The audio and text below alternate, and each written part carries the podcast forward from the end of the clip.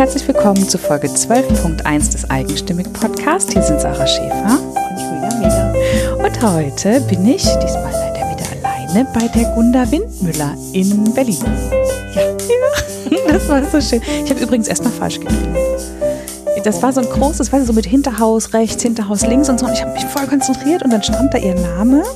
Und dann war aber quasi das, der Klingelknopf rechts vom Türschild und nicht links. Und ich habe aber links geklingelt und klingle und eine Frauenstimme sagt ja. Und ich voll, hallo, hier ist die Sarah. Und sie, ich glaube, du hast falsch geklingelt. Ich war voll enttäuscht und habe dann gemerkt, ah, okay, wir sind nur, nur die falsche Frau. Dann geht's. Ja. Aber es wäre auch schlimmer gegangen. Also sie hätte das auch unnetter sagen können. Ja, voll. Berlin halt, ne? Berlin war sehr nett zu mir. Berlin ist immer nett zu dir. Ja. Und ja. Gunda war auch sehr nett. Super nett. Doch war wirklich ein wunder, wunderschönes Gespräch. Ähm, und ja, wir haben eine, wie, wie gewünscht, eine Kurve geschlagen. Eine, ja, eine, eine Kurve. Kurve. Eine große vom äh, ersten FC Köln über Single-Shaming bis hin zu Vulva-Lippen. Ja, war großartig. also äh, vor allen Dingen, ihr habt beide so einen Spaß in diesem Ja. Interview. Das ist einfach so, so schön mit anzuhören. Also ich finde das, ich finde das fantastisch. Es hat auch riesen Spaß gemacht und vor allem hat, das war wieder so ein Interview, wo so ähm, ein Satz den anderen gegeben Ja. hat. Und ich habe endlich gelernt, den Unterschied zwischen den zwei Glücks. Weißt du, wenn ich mich immer äh, beschwere, dass äh, Leute sagen, oh, die hat so viel Glück gehabt und dann klingt es so, als hätte sie nie irgendwas für ihr Glück getan, als wäre ihr alles in den Schoß gefallen. Und ich sage, nee, ähm, oft ist das, was wir erreichen oder was wir haben, wo wir uns so glücklich schätzen, es zu haben, ja ganz viel selbst dran gearbeitet. Und da hat sie mir sozusagen als, als Sprachwissenschaftlerin, äh, als promovierte Sprachwissenschaftlerin, hat sie mir einen, ähm, oder Literaturwissenschaftlerin ist sie, glaube ich, hat sie mir die Herleitung aus der griechischen Mythologie erklärt. Und das war so schön. Das muss ich mir jetzt auch nochmal anhören, um das dann immer parat zu haben, wenn jemand mich irgendwas zum Glück fragt. Und zu Single-Shaming und zu Vulva-Lippen genau. und zum FC. Ja, also es war wirklich, ähm, tatsächlich ist da Gunda der rote Faden. ja. Und ähm, Ich finde sie ist aber auch unglaublich differenziert, ja. Und zum Beispiel dieses, Sehr. was sie dann auch sagte mit Fan sein und Mhm. die Schattenseiten des Fanseins und so. Ja. Das ist so, und so ist das in allen Bereichen, finde ich, bei ihr, dass man immer, es ist nicht so schwarz-weiß, so Mhm. platt, jetzt stehe ich dafür ein und es ist das so, sondern total differenziert und das, und das aber sehr charmant. Ja, und man hat nie das Gefühl, also weißt du, wenn sie so differenziert ist und die Dinge aus verschiedenen Blickwinkeln beobachtet und noch eine Ergänzung immer dazu hat, das kann ja manchmal auch dazu führen, dass du dich als Gesprächspartner so ne, erniedrigt fühlst. Gar nicht. Es ist immer Nee. auf Augenhöhe und es ist eher so, dass sie dich immer noch so ein Stück weiter trägt. Ach, das war einfach schön. Also Gunda kann ich jedem und allen empfehlen und äh, Je- Jeder sollte ein Interview mit Gunda machen. jeder sollte eine Gunda haben, sowieso. Ja, sie hat sich ja auch als Patentante angeboten. So ist es. Ja, weil ich nämlich gedacht habe, sie hätte schon. Nun gut. Mai. Dann, ähm, ja, ganz, ganz viel Spaß mit Gunda. Ich bin heute in Berlin und sitze Gunda Windmüller gegenüber, die gerade von der Arbeit hierher gehetzt ist und jetzt aber ganz entspannt bei mir hier sitzt. Liebe Gunda, vielen Dank, dass ich hier sein darf. Ja, schön, dass du da bist, Sarah. Und wir haben uns ja zuvor noch nicht gesehen, ähm, aber ich habe in den letzten Monaten relativ oft über dich gesprochen. Und das hat mich selbst ein bisschen überrascht, weil ich ähm, ja kaum Anknüpfungspunkte vorher mit dir hatte. Aber ich war äh, zum Teil als Fotografin auf Hochzeiten. Eigentlich mache ich das nicht mehr, bin dann aber trotzdem gelandet. Und wenn man als Einzelperson und oder Fotografin dort ist, dann wird man oft an den Singletisch gesetzt. Und deshalb habe ich oft über dich geredet. Aber ähm, warum das ist, da, dahin werden wir sicherlich gleich noch kommen. Vielleicht hast du ja Lust, grundsätzlich ein bisschen was zu sagen, was du so machst und warum wir heute hier sitzen, höchstwahrscheinlich. Alles klar, das mache ich sehr gerne. Ähm, was mache ich? Ich bin äh, Journalistin und Buchautorin. Mein Buch Weiblich, ledig, glücklich sucht nicht ist im März äh, diesen Jahres erschienen. Ich bin seit, jetzt muss ich rechnen, okay, ich glaube seit vier Jahren Journalistin. Also ich bin eine ähm, Spätgebärende, was den Journalismus angeht, sozusagen. Äh, ich habe vorher was, was ganz anderes gemacht. Ich war la lange an der Uni, habe promoviert und habe danach im Wissenschaftsmanagement gearbeitet, da aber relativ schnell, so nach einem guten Jahr, äh, gemerkt, dass ähm, gelinde gesagt mich dieser Job nicht glücklich macht und ich sah also quasi täglich so meine Lebenszeit durch eine Eieruhr rinnen und dachte, wenn ich hier nicht bald rauskomme und diese Ketten sprenge, die mich und meine, äh, meine Geduld und das, was ich eigentlich lieber machen möchte, irgendwie zusammenhalten, dann ähm, ist es vorbei. Und das habe ich dann gemacht. Ich habe gekündigt, ohne was Neues zu haben, wie man so sagt, und habe mir selber ein Radical Sabbatical verordnet. Radical Ja. Sabbatical. ähm, also ein Jahr, äh, in dem, also ich habe so nebenbei ein bisschen gejobbt, um mich zu finanzieren, aber habe mir ein Jahr äh, genommen, Zeit genommen, um äh, zu gucken, was ich dann wirklich machen möchte, beruflich. Oh, cool. Und habe in der Zeit wirklich nur die Dinge, deswegen radical, es war echt radikal, nur die Dinge gemacht, die ich mich nie getraut hatte zu machen, weil ich nicht glaubte, dass es daraus ein Job entstehen könnte. Das war zum Beispiel, ich habe ein Praktikum in einer Bierbrauerei gemacht Ach was. weil ich Bier sehr liebe und äh, aber nie davon ausgegangen bin, dass äh, das ein Job für mich sein könnte. Surprise, ist es nicht geworden. äh, aber ich habe einiges über Bier gelernt. äh, immerhin habe bei einem Anwalt ein Praktikum gemacht äh, in einem englischen Herrenhaus. Ähm, da so Führung gegeben, in einem Restaurant ein Praktikum gemacht und äh, dann auch bei einem Online-Magazin. Und weil ich während dieser ganzen Zeit auch über meine Arbeitssuche gebloggt habe, ist so die Liebe zum Schreiben, die ich schon beim Studium, da habe ich auch so bei Studentenzeitschriften mitgearbeitet, ist äh, wieder entdeckt. Und als ich dann bei diesem Online-Magazin war und mich gefragt hat, ob ich nicht ein Volo machen äh, möchte, habe ich erst gedacht, nee, eigentlich bin ich zu alt. Ja, das Ähm, verstehe. und ähm, weil ich das aber so spannend fand, habe ich gesagt, ja, okay, let's do this. Und äh, ja, das ist jetzt vier, fünf Jahre her. Und seitdem, äh, ja, ähm, werde ich fürs Texte schreiben bezahlt. Schön. Mhm.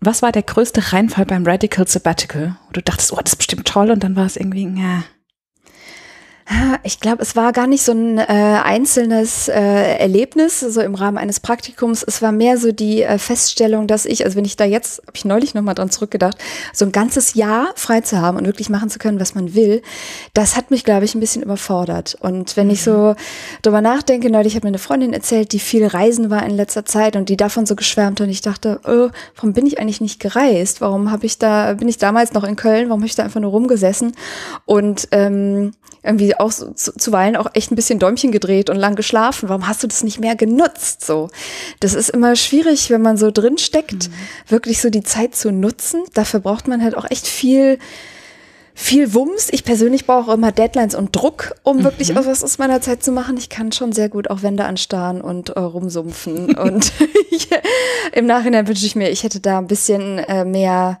mich raus in die Welt gestellt und hätte ein bisschen mehr gemacht. Na, umgekehrt hast du die cooleren Geschichten, was so, also weißt du, wenn jemand sagt, ich habe mir ein Jahr freigenommen und bin gereist, ich glaube, diese Geschichten haben wir jetzt langsam alle gehört und die Blogs haben wir alle gelesen und die Podcasts dazu haben wir gehört, so. Aber ähm, das finde ich jetzt schon, schon eine coole Geschichte, aber ich weiß sehr, was du meinst. Ähm, diese, wenn, wenn, wenn dann so, also einerseits finde ich, hast du halt probiert tatsächlich und guckst nicht irgendwann zurück und sagst, hätte ich mal, ne, Mhm. bei vielen Sachen, das ist schon cool.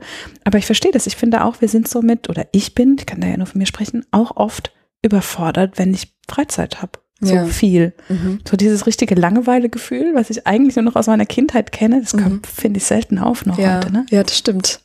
Ja, war spannend. Ja, krass. Aber wenn du so, weiß ich nicht, du hast Abi gemacht, nehme ich an, warst Mhm. dann ja studieren, ne? Wenn du Mhm. dann deine, äh, deine Disk gemacht hast, kommt das so nach und nach. Ähm, hättest du das gedacht nach dem Abi, dass du heute mal hier so sitzt und das machst, was du machst? Mm, Nee, überhaupt nicht. Obwohl ich schon, also auch so Träume in die Richtung hatte. Also so Journalistin, das konnte ich mir auch beim Abi eigentlich noch vorstellen. Aber äh, ich habe da neulich auch noch mal so ähm, drüber nachgedacht, wo ich jetzt bin. Also gerade vor dem Hintergrund, dass ich vor fünf Jahren wirklich noch so äh, einen Job hatte mit so Einzelbüro und Visitenkarte und äh, Blazer an und ähm, wo ich, also ohne jetzt gemein zu sein über diesen Job und äh, mich wirklich also zu Tode gelangweilt habe und dachte, also das, ich habe mich wie lebendig begraben gefühlt und wenn die Vorstellung, dass ich das jetzt bis zur Rente hätte machen müssen, oh Gott, also wirklich, oh Gott, ist meine Vorstellung. Ähm, da muss ich sagen, krass, das habe ich, ich habe einfach alles auf den Kopf gestellt in den letzten fünf Jahren und das ist schon echt erstaunlich, was ich, äh, wenn ich mir da so selber auf die Schulter klopfen kann, irgendwie, äh, was ich geschafft habe in der Zeit.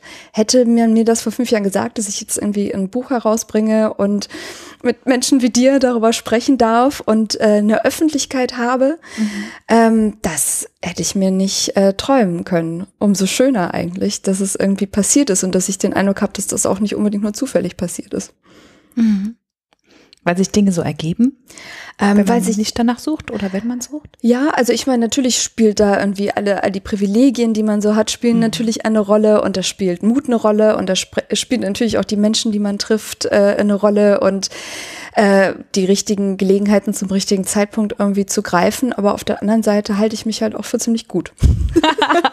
Sehr gut. Ja. Sehr gut. Ich freue mich immer, wenn gerade Frauen sowas von sich sagen. Ja, ich finde das, großartig. Äh, müssen wir auch vorbildhaft tun, Find damit äh, alle anderen das so nachmachen. Ich sage das manchmal meinem Patenkind. Das sagt, du bist so ein toller Mensch. Ja. Und am Anfang hat sie noch so einen Cringe gehabt, so, ja, wie kann sie das sagen? Und so verschämt weggeguckt. Und inzwischen steht sie das gerade strahlt mich an, sagt, ja.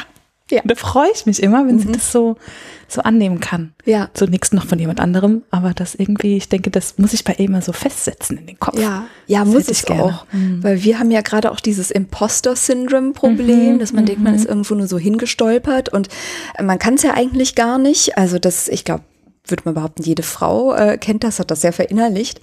Ähm, aber es tut deswegen auch gut, sich mal klar zu machen, nee, es ist nicht kein ganz großer Zufall, dass man da ist, wo man ist und dass einem Menschen zutrauen, äh, gewisse Dinge zutrauen, ähm, weil man es kann und weil man es Ja. dann auch schafft. So. Das ist, was mich oft an diesem Glücksbegriff nervt.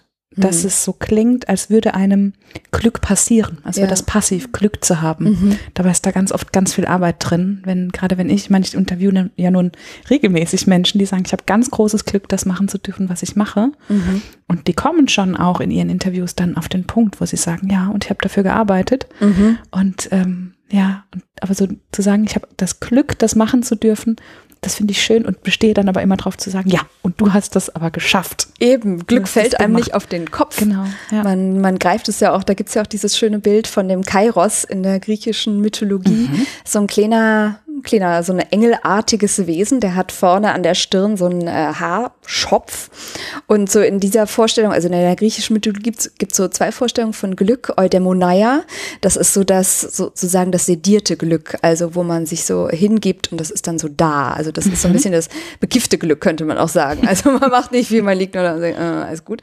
Und dann gibt's halt diesen Kairos, der äh, rumschwirrt in der Welt und man muss halt versuchen, dem Haar, am Haarschopf irgendwie zu erwischen. Und dann ist es eben so das Glück, was man in dem Moment verspürt. Und der ist dann auch ganz schnell wieder weg. Aber es ist eben ein aktives Glück, wenn man den ergreift und nicht so eins, was einen so ermattet oder was einem so auf den Kopf fällt und mit dem sich so hingibt. So, ja, man hat Glück, aber man hat ja auch Glück äh, aus Hat auch Gründen. zugegriffen. Ja, eben. Ja. Ich werde jetzt immer, wenn ich über das Glück spreche, was ich recht häufig tue, auf dich verweisen und sagen, dass du mir diese Geschichte erzählt hast und dass die eine ganz tolle Unterteilung hat.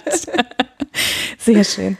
Und ähm, ein bisschen auch zum Thema Glück. Äh, Und mit wann sagen wir, dass eine Frau glücklich ist, hat quasi auch dein Buch zu tun. Deswegen habe ich nämlich bei den äh, an den Single-Tischen immer so viel darüber gesprochen, Ja. ähm, weil da bisweilen dann auch Leute kamen und sagen, ja hier, du kannst dich mal mit dem unterhalten und das ihr werdet ein tolles Paar, so nach dem Motto. Und dann auch diese Klassikersätze. Ich verstehe gar nicht, warum du noch Single bist. Und da waren viele Frauen bei mir am Tisch gesetzt, ges gesessen, die gesagt haben, vielleicht weil ich es einfach will. Ja. Die sich dann aber einfach nicht mit Tante Erna auseinandersetzen, weil es eine andere Generation ist. Ja. Aber das hat auch dich ein bisschen genervt und deswegen ist dein Buch jetzt draußen, Genau. wo es ein bisschen darum geht oder sehr um darum geht. Ne? Ja, ja, auch tatsächlich so die Initialzündung äh, zu meinem Buch ist vor, ich glaube, das ist jetzt auch schon drei Jahre her, auch auf einer Hochzeit. Also Hochzeiten sind Ah. ja so für Single-Shaming, nenne ich ja. das Ja. Phänomen, natürlich ein Biotop sondergleichen. Mhm. Ähm, da war ich eben auf einer Hochzeit einer Freundin und ähm, stand irgendwie an der Bar und da war eine andere Freundin der Braut, die ich aber nicht kannte, sprach mich an und wir haben so gesagt, ach, tolle Hochzeit, tolle Location, bla bla bla. Und dann fragte sie mich irgendwann so ganz selbstverständlich, und, wo hast du geheiratet? Ich sagte, ähm, ich bin nicht verheiratet. Oh. Und drehte sich weg. oh Gott. ja. Und das war, ich wusste erst gar nicht, so Das Gespräch ist hiermit beendet. ja, genau. Dieses Gespräch ist völlig beendet. Und es war auch nicht nur so, dass sie jetzt irgendwie entsetzt, also dass sie irgendwie nicht mit Unverheirateten reden wollte, sondern sie wirkte wirklich betroffen. Also als hätte ich gerade gesagt, mein Hamster ist gerade verstorben oder meine Oma oder dergleichen. Also sie war wirklich betroffen und wusste danach nicht mehr, oh Gott, wie komme ich jetzt aus dieser sozial seltsamen äh, Situation wieder raus und ging einfach weg.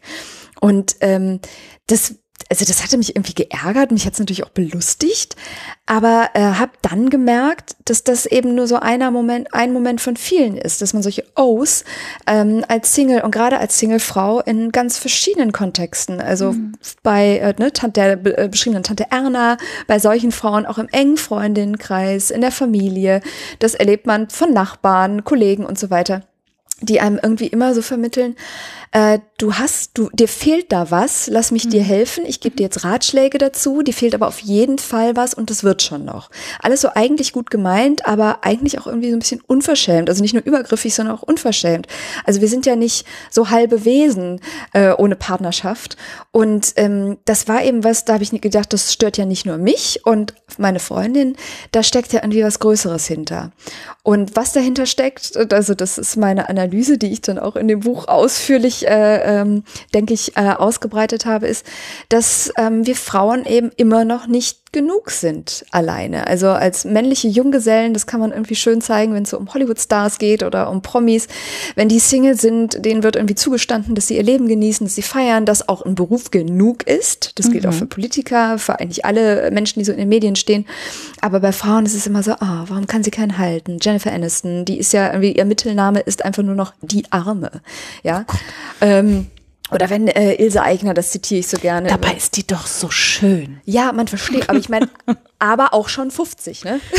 also, ja, dann wird es jetzt daran liegen. Dann haben wir jetzt doch wieder eine Schublade, wo wir sie inzwischen dann reinstecken ja. können. Ist das nicht schön? Die alte, ja. tragische, also das ist dann natürlich ein, ein, ein ganz neues äh, äh, Dramolett, was sich dann abspielen wird, wenn dann auch irgendwann äh, äh, nicht mehr nachgeholfen werden kann oder mhm. irgendwann der, der, Zerfall halt sichtbar wird. Bei Männern ist halt, also Männer haben ja auch die, äh, die große Gelegenheit, mit dem Alter schöner zu werden. Ach, schön. Mhm. Also das ist, die haben ein einen nie versiegenden Quell an Virilität in sich. Also George Clooney, der ist, ist alles in Ordnung.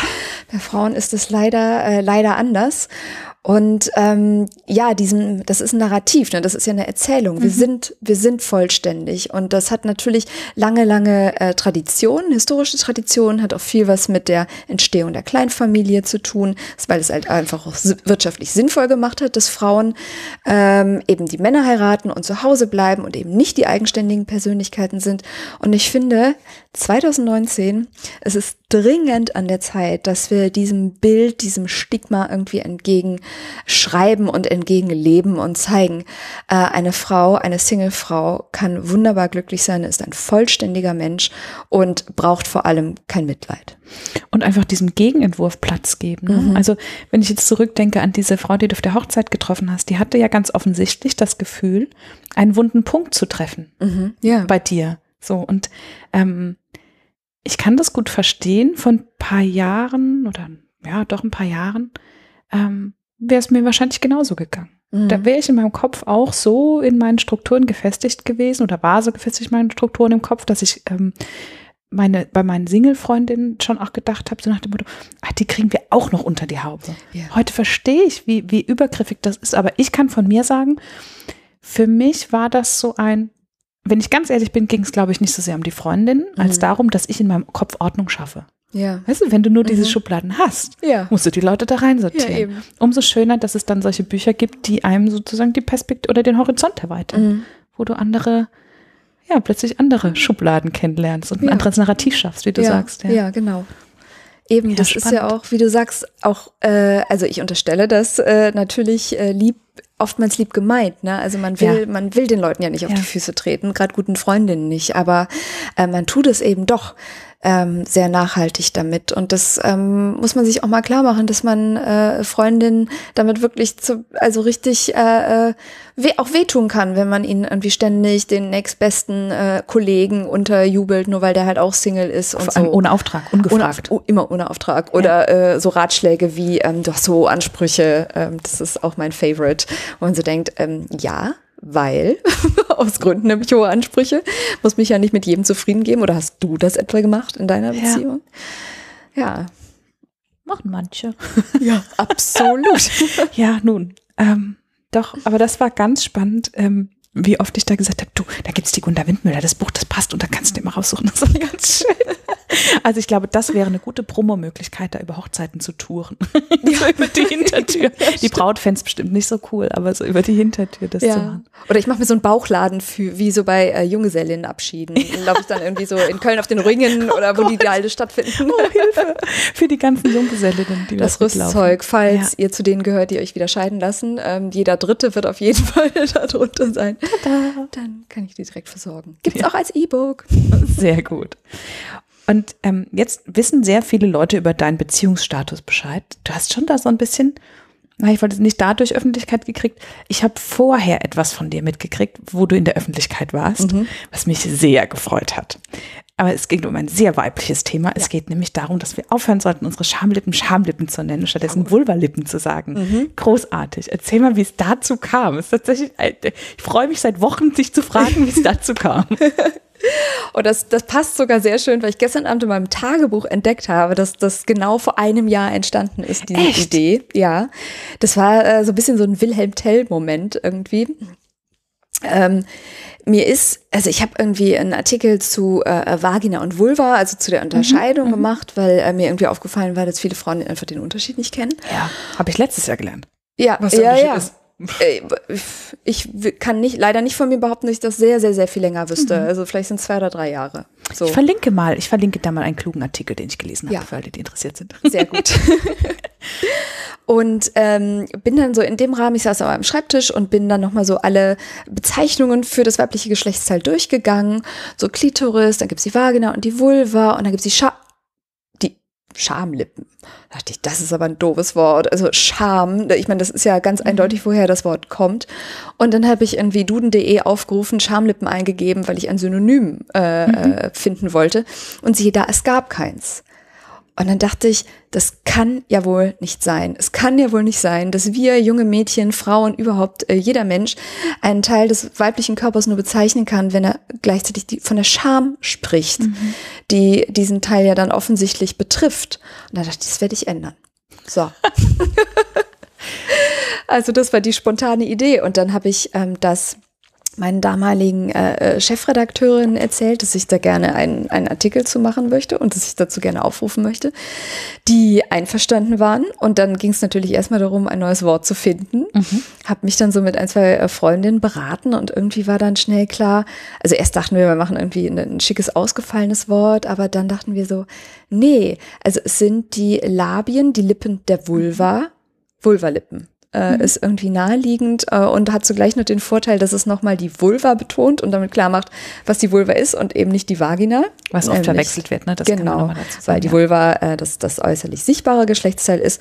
Und ähm, damit war die äh, Idee geboren. Ich habe diesen Artikel dann veröffentlicht, habe dazu aufgerufen und habe mich dann äh, gemeinsam mit äh, Mitu Sanyal äh, zusammengetan und bei change.org eine Petition äh, gestartet, ähm, um eben die Vulvalippen in den Duden zu bekommen. Und ähm, das war sozusagen auch der Startschuss für ähm, ziemlich äh, beeindruckende mediale Begleitung, nennen wir es mal so, dieses Anliegens. Also wir haben knapp 40.000 Unterschriften irgendwie gesammelt. Das ging relativ schnell irgendwie. Äh, alle, alle haben so berichtet. Und ähm, das war, muss ich jetzt so, also sie sind noch nicht im Duden, das dauert halt ein bisschen Zeit. Das ist ja in Mannheim, wo ich jetzt gerade hergefahren bin. Ich dachte, ich nehme das dann nochmal mit und klingel da dann einfach mal. Ich habe auch, ich war äh, in, im März auf der Leipziger Buchmesse und da hat ein Duden auch so einen Stand. Und dann habe ich auch gedacht, soll ich die jetzt da belästigen? Nochmal nachfragen. Hier ein Schild für Sie. Ja, genau.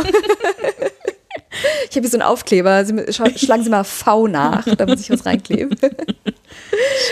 Ähm, ja, aber also wir sind, wir sind da dran. Wir möchten da auch weiter ein bisschen äh, Öffentlichkeit verschaffen. Und ich freue mich aber sehr, es gibt schon wirklich einige äh, Redaktionen, die ähm, das aufgegriffen haben, die jetzt immer nur noch von Vulvalippen schreiben äh, wenn das äh, Wort erwähne, äh, wenn der Körperteil Erwähnung findet, was ich ganz großartig finde. Und ähm, ja, muss sagen, dass mich äh, diese ganze Aktion auch nachhaltig glücklich gemacht hat, weil ich auch wunderbare Menschen dadurch kennengelernt habe und irgendwie auch gelernt habe, was für ein wirklich wichtiges Thema ist und wie wichtig ist, dass wir uns von der Scham befreien. Mhm.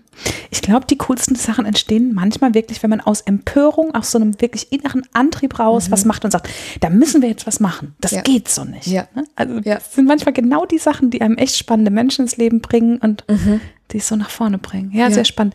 Ich mochte sehr auf der Seite ähm, bei change.org, wo ihr die Petition habt, ähm, dass ihr da zum Beispiel auch Tipps gegeben habt dafür, wie, wie man die Verbreitung dieses Wortes vorantreiben kann. Also äh, was mir am besten im Kopf geblieben ist, tatsächlich so ein Google Alert einstellen für das Wort Schamlippen und immer wenn das auftaucht, dann äh, unter dem Artikel zum Beispiel kommentieren, hey, könnt ihr nicht vielleicht das Ja. Wort austauschen durch oder so.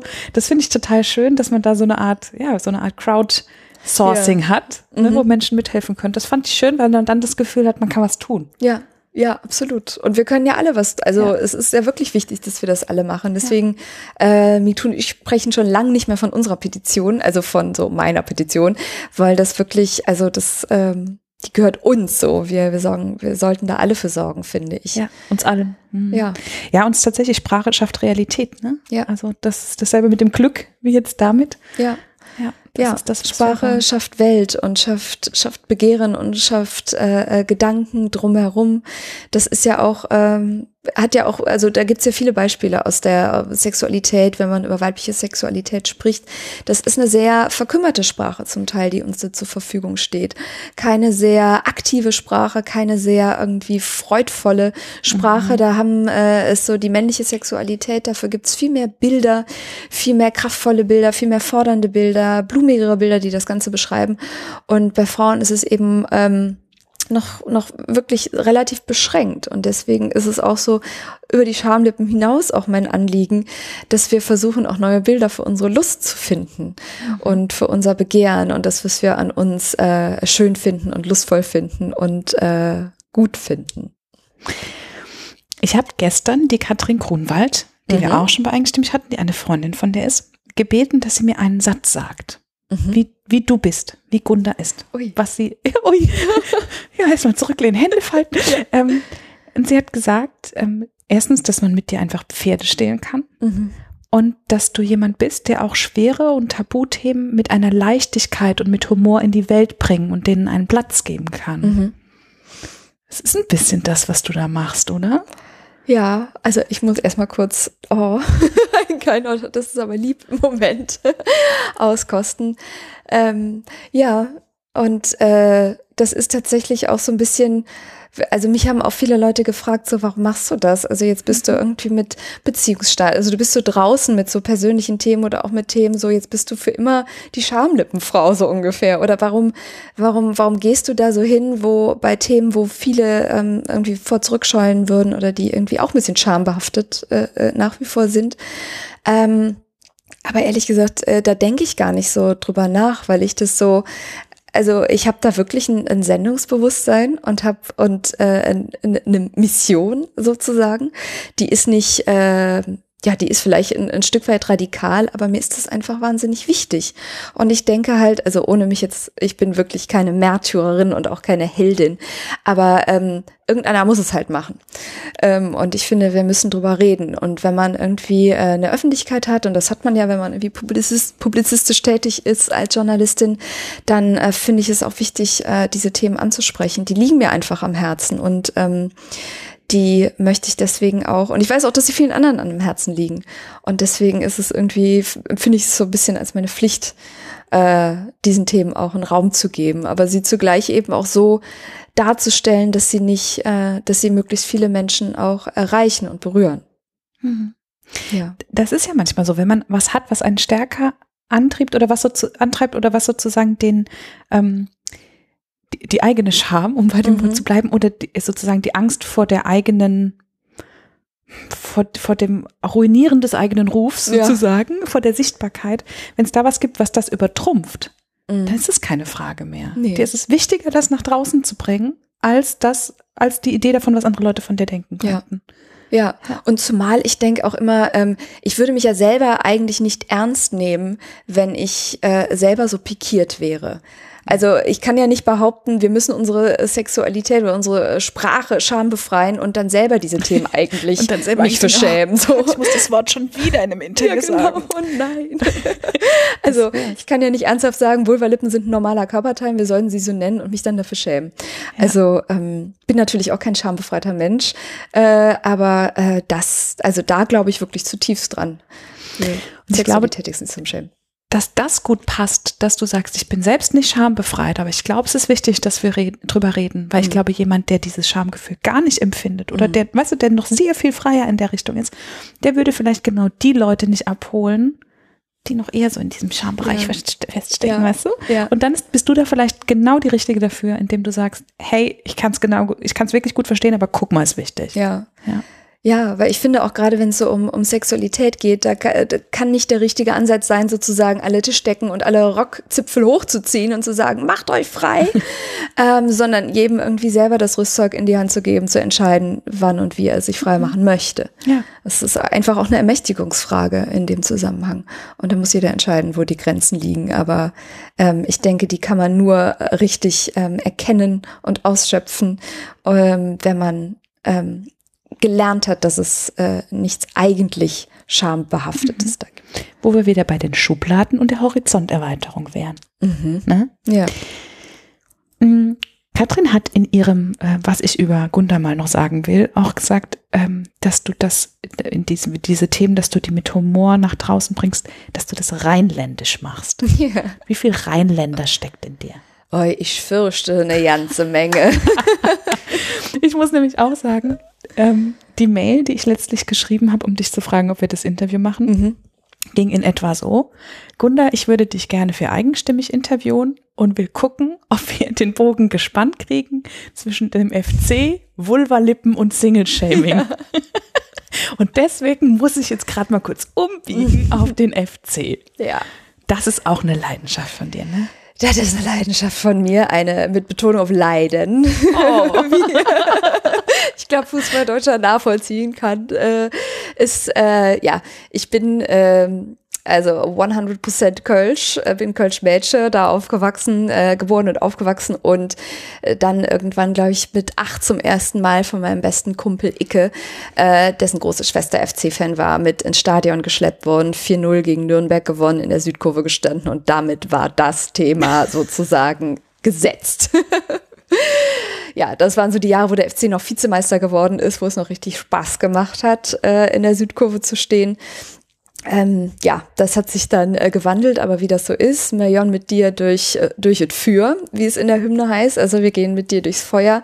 Kennt auch jeder Fußballfan. Also man, man macht das mit. Ich bin äh, ja seit jetzt irgendwie 30 Jahren FC-Fan und ähm, sehr leidenschaftlich und aber auch immer noch sehr gerne. Mhm.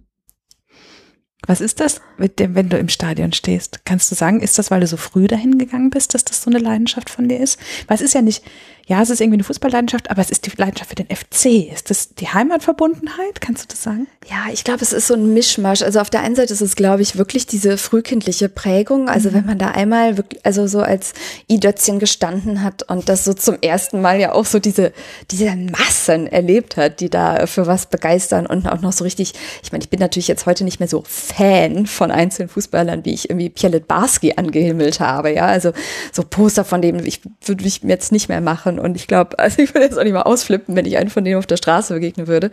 Aber das prägt natürlich irgendwie, da ist man dabei und da ist natürlich auch so die äh, Narrative, die so um ein Fußballspiel gestrickt werden, da ist man sehr empfänglich als Kind, als Jugendlicher für und von und ähm, ich denke auch, das betrifft FC-Fans ähm, vielleicht auch noch ein bisschen mehr als Fans von anderen Vereinen. Äh, da, Köln ist ja auch wirklich so die eine sehr, sehr patriotische Stadt. Also als Kölner ist man halt äh, so Leib und Seele Kölner. Es gibt halt irgendwie auch viel drumrum, was einem das sehr einfach macht, ne? viele Lieder und viel Geschunkele und viel Seligkeit und viel auch äh, Selbstbeweihräucherung natürlich, die da eine Rolle spielen. Und der FC ist halt so dermaßen Teil von dieser ganzen Köln-Matrix oder Sumpfes, wie man es auch bezeichnen könnte. Also das ist einfach äh, Gefühl, wenn man da steht und die Hymne mitsingt. Also ich habe wirklich auch nach wie vor, wenn ich im Stadion bin, also Heimspiel, ich heule bei der Hymne. Also heulen. Ich habe Tränchen in den Augen, weil das ist ja einfach ein riesen Gemeinschaftsgefühl und ne, wie man immer so schön sagt, geht über alle Rienzen, dann steht man mit dem, äh, mit dem Seppel und mit äh, Murat oder wie auch immer in der Kurve und fühlt sich so, ach, wir sind so eins. Dass, äh, dass das im Alltag auch in, auch in der so wahnsinnig toleranten Stadt wie Köln natürlich nicht äh, immer so gelebt wird, das ist klar, aber es ist zumindest, äh, kann man das eine Weile glauben und vielleicht dadurch auch äh, leben und ähm, zu einer Wahrheit machen. Und ähm, das gehört natürlich auch sehr dazu. Ich habe ein ähm, zwischendurch ein Projekt angefangen, das jetzt ein bisschen ruht oder auf eine andere Umsetzung wartet und habe dazu auch in einem Fußballstadion Podcastaufnahmen gemacht. Mhm.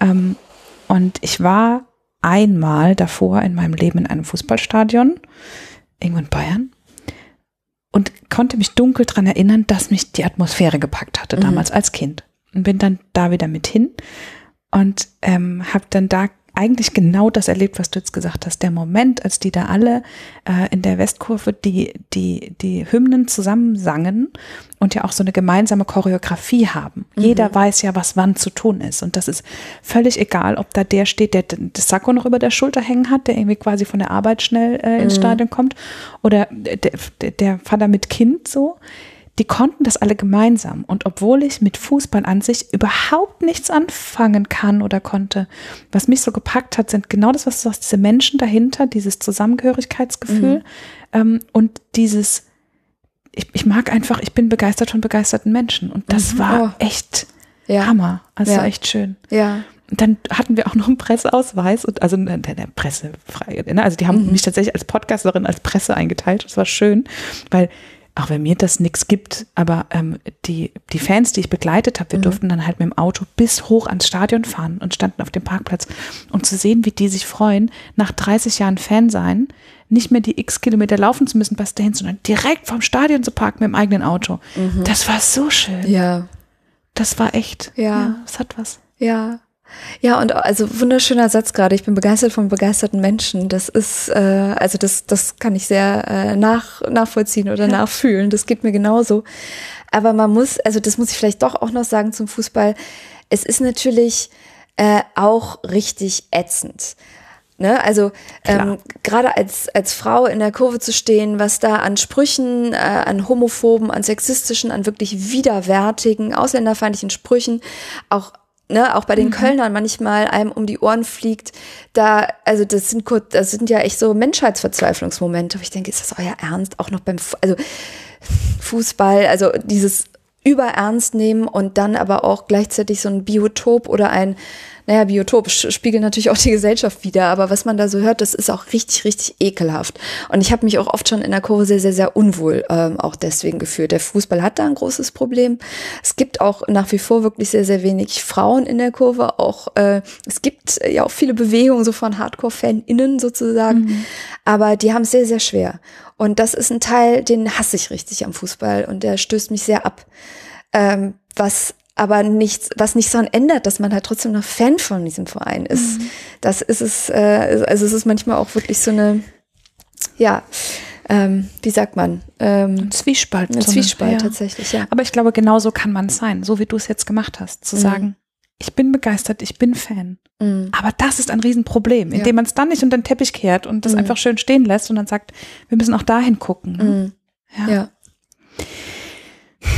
Wenn du jetzt so zurückguckst, so von Gunda steht zum ersten Mal und ich habe gelesen, auch mit einmal mit selbstgemaltem Trikot ne? Ja, ja, ja.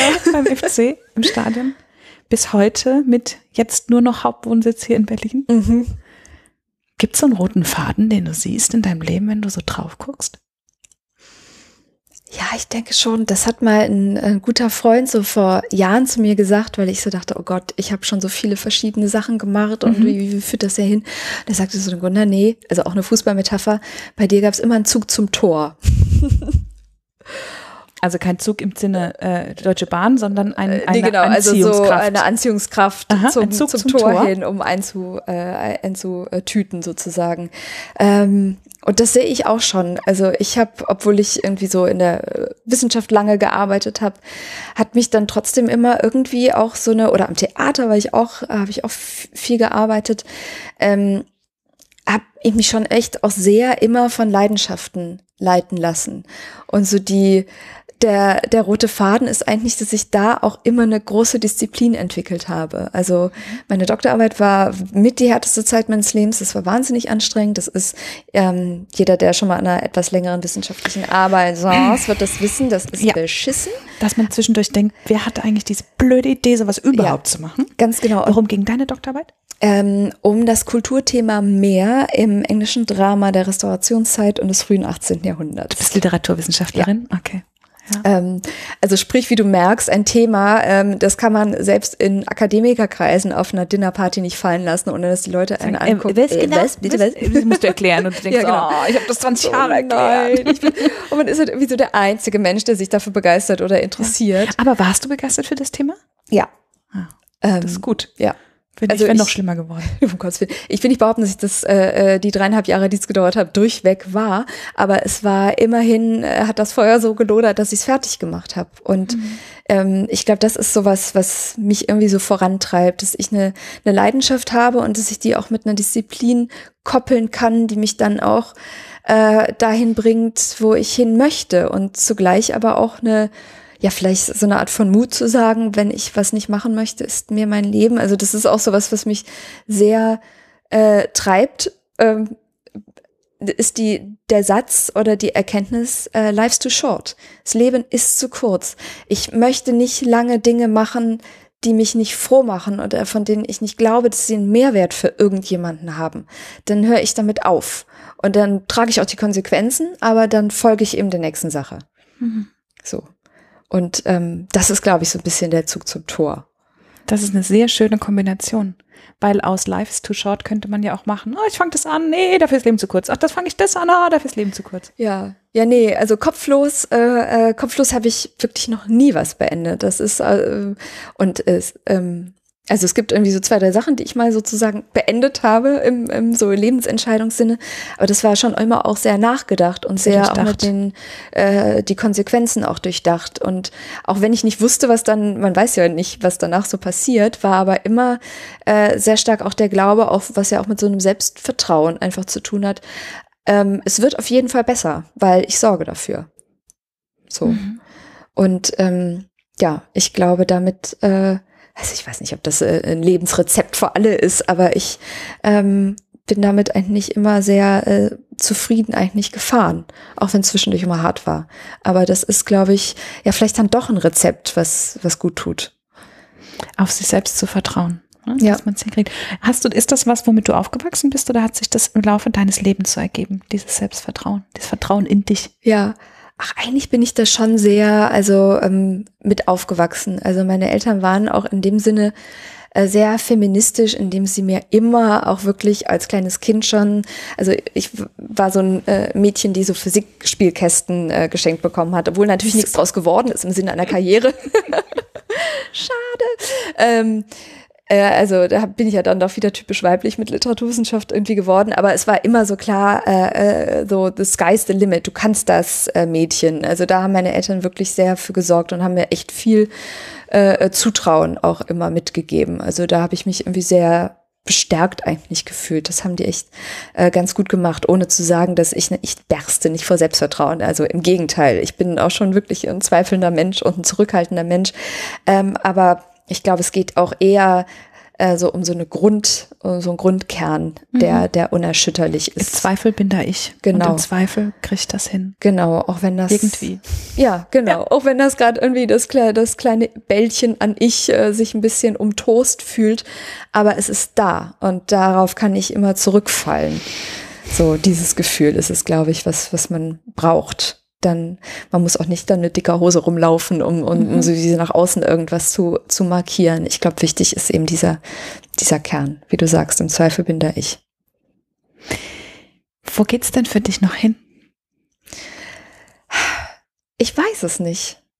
Ähm, und das ist äh, ein Satz, der mir äh, überhaupt keine Angst mehr macht. Ich weiß noch vor, also das äh, kennt ja vielleicht auch jede und jeder, vor vier Jahren, als ich ähm, damals bei einem äh, Magazin aufgehört habe, hatte mir mein damaliger Chef gesagt, Gunnar, du musst dir überlegen, äh, in, wo bist du in fünf Jahren? Und überleg dir nicht nur, welchen Job du haben willst, du musst dir überlegen, in welchem Büro sitzt du. Hast du jetzt eine Glastür? Hast du eine Sekretärin? Du brauchst hast eine du das, Vision. So, du brauchst eine Vision, du brauchst Bilder dafür. Und ich war so, mm, mm, mm.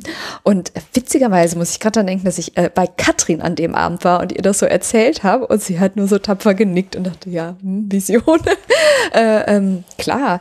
Ähm, aber ich glaube nicht, dass ich das brauche. Also ich, äh, ehrlich gesagt, also ich plane so, ich weiß, was ich im nächsten halben Jahr machen werde. Ich kenne da die Deadlines und ich habe auch noch äh, wie so ein, zwei Wünsche, die ich erreichen will, so im nächsten Jahr. Aber bislang hat sich mein Leben immer so dargestellt, dass sich Dinge auseinander entwickelt haben. Und ähm, also ich weiß, was ich, was ich kann und was ich weitermachen möchte. Also dass äh, es ums äh, Schreiben gehen wird oder ums Publizieren im weitesten Sinne äh, gehen wird. Also ich plane keinen Berufswechsel in dem Sinne.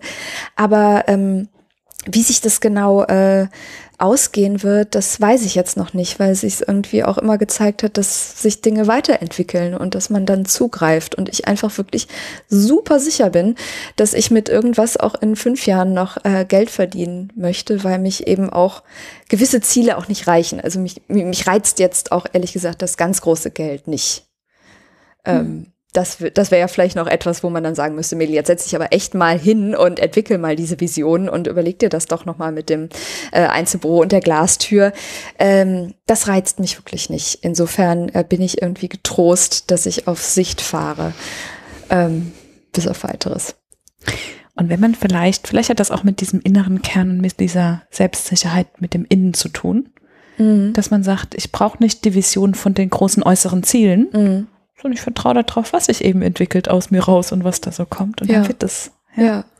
Ja, jetzt zumal diese Ziele auch. Also ich finde es wirklich, äh, also bitte, also ich gönne es natürlich jedem, der solche Ziele entwickelt, aber also so aus meiner Lebenserfahrung heraus sind solche Ziele, die sich so an äußerlichen Visionen ranknüpfen lassen, das sind meistens ziemliche Nullnummern. Ja, und das sind manchmal ja die Ziele, die man dann erreicht und beim Erreichen der Ziele denkt, und wann stellt sich das Gefühl ein, von genau. dem ich gedacht habe, das kommt, ja, wenn ich jetzt das jetzt Haus, das Auto, die zehn Kilo weniger habe, ja. den Job? Ja. Und dann kommen die ja. nicht, ne? Genau. Ja, war bei mir auch so. Ja, ja ich glaube, das kennen wirklich viele. Und dafür muss man die vielleicht auch mal haben, zwischenzeitlich. Ja. Ne? Und muss mal genau. so fünf Ziele erreichen und denken, ja, jetzt habe ich diese Masterarbeit geschrieben. Ja. Und? Ja. So. Genau. Ich kann mir ja nicht mal schön einen Master irgendwie auf dem Briefkopf machen. Ja, ja. Ist ja Quatsch, aber ja, so sind diese Dinge, ja. Du hast auch ein Patenkind, so wie ich. Nein. Nein. Ich hätte gerne eins. Du hättest ich hätte so. gerne eins. Also ich hätte auf jeden Fall gerne eins. Ich gibt so ein paar Freundinnen, Kinder, denen ich irgendwie nahestehe, aber ich habe leider kein Patenkind. Ich hätte dringend gerne eins, aber meine in meinem engesten Freundeskreis tun sich die Damen und Herren schwer mit Kinderkriegen. Ach, ärgerlich.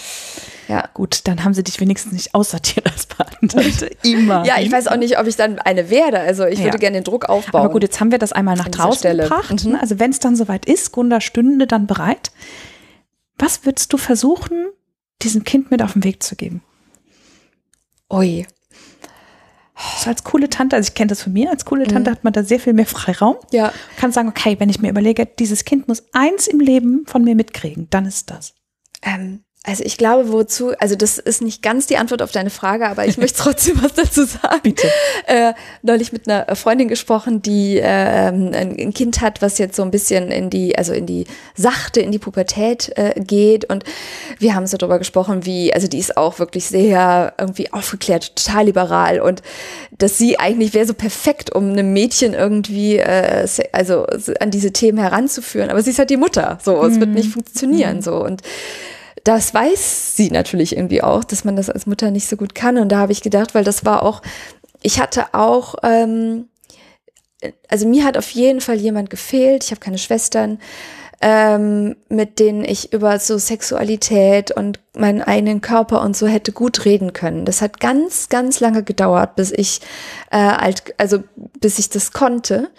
Und ähm, ich würde mir wirklich wünschen, dass ich für ein junges Mädchen so eine Ansprechpartnerin sein könnte, die ähm, ja, eben, also was sowohl über Sexualität und Lust und Liebe und Verliebtsein sagen kann, als auch über so ein Körpergefühl und jemandem irgendwie äh, vermitteln kann, dass irgendwie unsere Körper normal sind und, und gut sind und was sie alles machen können.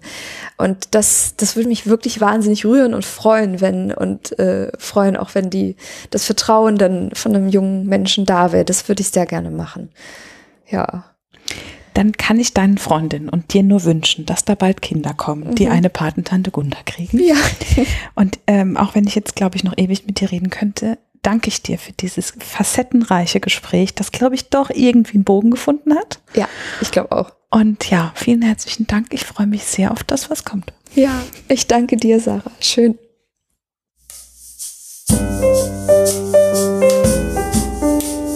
Das war der Eigenstimmig-Podcast von Sarah Schäfer und Julia Meder. Und zu dieser wie zu jeder anderen Folge gibt es auf eigenstimmig.de einen Blogartikel mit ganz vielen Fotos von der Interviewpartnerin und weiteren Infos und Links. Und wenn dir gefallen hat, was du heute und sonst hier bei Eigenstimmig hörst, dann gibt es auf eigenstimmig.de eine Seite, die nennt sich Unterstützen und dort zeigen wir dir ganz viele Möglichkeiten, wie du uns Danke sagen kannst. Wenn du immer auf dem Laufenden bleiben willst, dann trag dich gerne in unsere Newsletter ein oder folg uns bei Instagram, Facebook oder Twitter. Dort sind wir unter eigenstimmig zu finden. Vielen, vielen Dank fürs Zuhören und bis zum nächsten Mal.